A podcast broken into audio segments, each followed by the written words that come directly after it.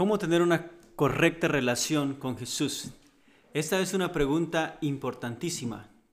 Quiera Dios que todos nos hagamos esa pregunta y que busquemos la respuesta con todo nuestro corazón. Que esto sea algo fuerte para nosotros.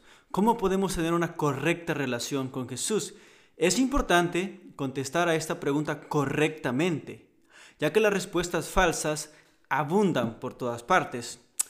Dentro de los diferentes tipos de cristianismo hay muchas respuestas, pero solo puede haber una respuesta correcta. No es posible que haya varias respuestas correctas, ya que si hay varias respuestas correctas, también deben haber varios caminos o deben haber varias maneras para tener una relación con Jesús. Pero la Biblia dice que solamente hay una manera, la Biblia dice que solamente hay un camino a Dios y que es a través de Jesús. Ahora, también es necesario contestar a esa pregunta porque todos nosotros, por naturaleza, somos enemigos de Jesús, somos enemigos de Dios, somos pecadores y eso nos convierte en enemigos de Él. Y recuerden, los enemigos de Jesús nunca podrán derrotarlo. Él vencerá sobre ellos. Si vivimos y morimos siendo enemigos de Cristo, somos y seremos las criaturas más malditas, más desgraciadas de todo el universo. Jesús vence a sus enemigos y si nos encontramos entre los enemigos de Jesús, seguramente perderemos. Ahora, ¿quién tiene la respuesta correcta a esa pregunta? ¿Cómo podemos tener una relación correcta con Jesús? Bueno, sin duda, la respuesta se debe encontrar en las palabras de Jesús. Él tiene la respuesta correcta, pues es, es la persona que ha sido ofendida por nosotros, que ha sido ofendida por nuestros pecados.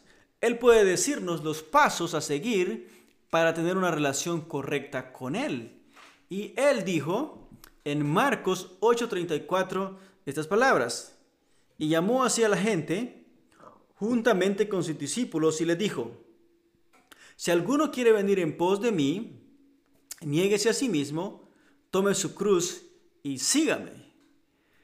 En la nueva versión internacional dice, entonces llamó a la multitud y a sus discípulos, si alguien quiere ser mi discípulo, mire, si alguien quiere ser mi discípulo, eh, la idea de venir en pos de mí era la manera en que alguien se hacía discípulo de algún maestro. Recuerden ustedes, en el tiempo de Jesús, los maestros iban de ciudad en ciudad, de lugar en lugar, enseñando, y los discípulos iban atrás de él, caminando, e iban aprendiendo de lo que su maestro decía. Así que la idea de venir en pos de él es la idea de hacerse discípulo de él. En, este, en nuestro lenguaje, nosotros diríamos, bueno, si alguno quiere aceptar a Cristo, si alguno quiere hacerse cristiano, si alguno quiere aceptar las cosas de Dios, de modo que aquí tenemos la respuesta a la pregunta, ¿qué debemos hacer para ser cristianos?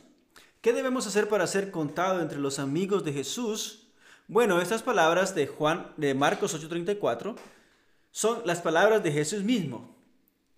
Esta es la manera como Jesús ha diseñado para que nosotros arreglemos la relación que tenemos con Él. Nosotros tenemos una mala relación con Él desde nacimiento, pero Jesús aquí nos dice cómo debemos hacer para arreglar esa relación. Y aquí tenemos tres pasos que debemos dar si queremos ser contados entre los discípulos de Jesús, entre los cristianos, entre sus seguidores. Y lo primero es negarnos a nosotros mismos. Si alguno quiere venir en pos de mí, niéguese a sí mismo y este verbo traducido, niéguese, es una palabra fuerte que significa no tener relación con o repudiarse por completo, negarse, desconocer, renunciar o no tomar en cuenta. La idea es no darle importancia a algo, en este caso, a nosotros mismos. Es algo duro, pero es algo cierto. Y es indispensable para nosotros hoy que entendamos esto. Vivimos en un mundo, vivimos en una cultura que nos dice que lo único importante somos nosotros. Todo tiene que ver con cómo nos sentimos, qué queremos, que nos hace daño, todo tiene que ver con nosotros, todo gira alrededor de nosotros. Los anuncios de televisión siempre están enfocados en nosotros. Usted necesita un iPhone nuevo, usted necesita una computadora nueva, ropa nueva, zapatos nuevos. Y la gente dice cosas como, ámate a ti mismo. Lo más importante es el amor propio. Siempre con nosotros. Pero Jesús dice, mire, si usted quiere ser un cristiano, bueno, debe de negarse a usted mismo. E, es completamente diferente, ¿verdad? Esa idea a la idea que nosotros tenemos. De hecho, muchos cristianos tienen la idea de que al hacerse cristiano, a Jesús va a cumplir todos sus deseos, les va a dar todo lo que desean. Ellos piensan que el secreto del éxito en la vida, el secreto de hacer dinero y de hacerse famoso y de tener todas las cosas en este mundo es aceptar a Cristo, es poner a Dios en primer lugar y tú y todo te saldrá bien. Bueno, Jesús dice, niégate a ti mismo, es, deja esos sueños, deja esas cosas. Ahora, quiero que veamos dos maneras en las que uno debe negarse a sí mismo. Primero, ya lo sugerí, es abandonar nuestros deseos egoístas y buscar la gloria de Dios. En unos versículos anteriores a estos, a este que leímos, Jesús está hablando y enseñando a sus discípulos que era necesario que Él muriera en la cruz. Y Pedro escucha eso y dice Pedro, hey Jesús, espérate, ¿cómo es posible que vas a morir en la cruz? Usted es el Mesías, usted no puede sufrir. Y dice que Jesús se volteó y lo reprendió. E inmediatamente después dice estas palabras, si alguno quiere venir en pos de mí, tómese a sí mismo, eh, niéguese a sí mismo, tome su cruz y sígame. Lo que lo primero que debemos hacer es y lo primero que Jesús nos quiere decir aquí es que nos neguemos a nosotros mismos en el sentido de que ya no busquemos nuestros propios deseos. Todos tenemos deseos, todos tenemos ambiciones, tenemos avaricia. Pero si queremos ser seguidores de Él, debemos abandonar eso. Recuerdan, Jesús murió en la cruz por nosotros y por la gloria del Padre. Él se negó sus deseos por hacer los deseos del Padre y por bendecirnos a nosotros. Y ahora nosotros debemos hacer lo mismo. Pero también la idea de negarnos a nosotros mismos es que también debemos abandonar la idea de que podemos salvarnos a nosotros mismos. Todo hombre por naturaleza cree que es bueno, cree que puede salvarse a sí mismo, cree que sus buenas obras lo van a llevar al cielo y se compara con las personas, sus vecinos quizás o las personas que conoce. Mire, este fulano de tal es así, pero yo no soy así. Tenía un amigo hace muchos años cuando no era cristiano, que decía él, mire, fulano de tal, pobrecito, está arruinado, no sirve. Y yo le decía, pero ¿por qué? Solo pasa usando cocaína. Y yo le decía, pero, pero sí, pero ¿tú, vos fumas marihuana. Sí, pero la marihuana es algo natural. Dios lo hizo y solo voy, la corto, la pongo a secar y me echo mi purito. Es natural. Él decía, aquel es puro químico, está arruinado.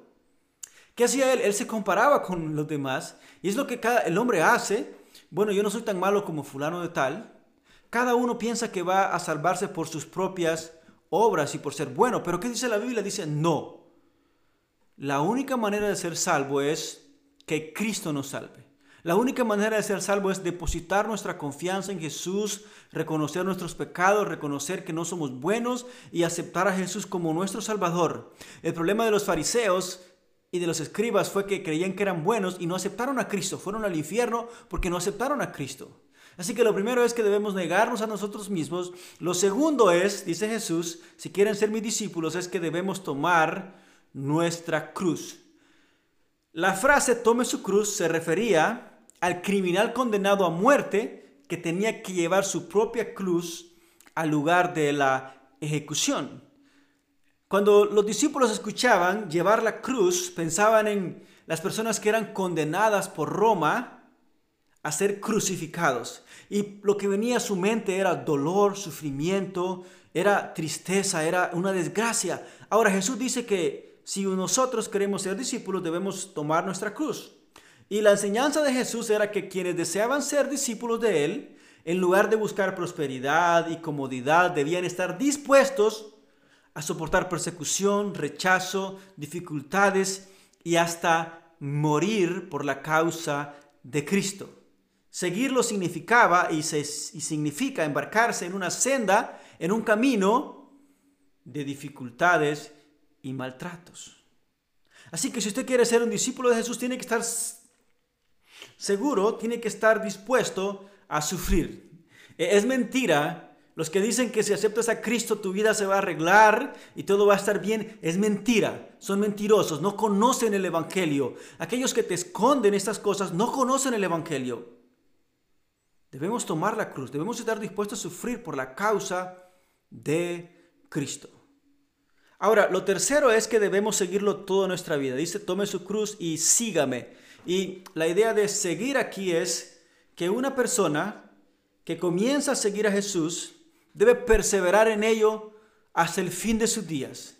Y aquí seguirlo significa confiar en Él, seguir sus pisadas, es decir, vivir como Él vivió, obedecer sus mandamientos, obviamente en gratitud por la salvación recibida en gratitud por lo que Él ha hecho por nosotros. Así que el cristianismo es una elección definitiva seguida por, una, por un constante discipulado, por un constante seguimiento del Señor.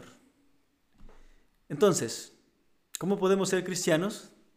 Bueno, cumpliendo estas cosas que Jesús nos dice.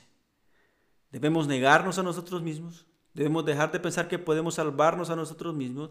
Debemos de dejar de vivir para nuestros deseos egoístas y vivir para la gloria de Dios. Debemos estar dispuestos a sufrir y debemos seguirle toda la vida. Ahora, es, es cierto que ninguna de estas cosas, es cierto que ninguna de estas acciones que se nos pide, ah, las podemos cumplir por nosotros mismos. Sin embargo, como ustedes pueden ver, es lo que se nos pide.